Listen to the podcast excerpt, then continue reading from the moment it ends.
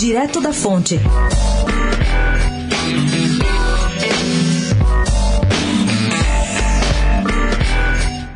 Preocupados em não passar a imagem de mais uma viagem de turismo de uma semana pela Europa, os nove governadores do Nordeste embarcaram em comitiva mínima, sem esposas e com um representante do Itamaraty.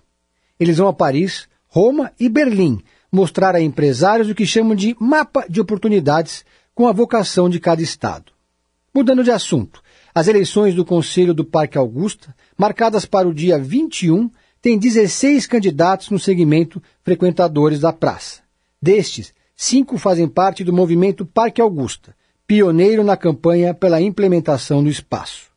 Três entidades disputam a vaga: o Movimento Sem Teto do Centro, a Sociedade dos Amigos e Moradores do Bairro Cerqueira César e Associados e Amigos do Bairro da Consolação.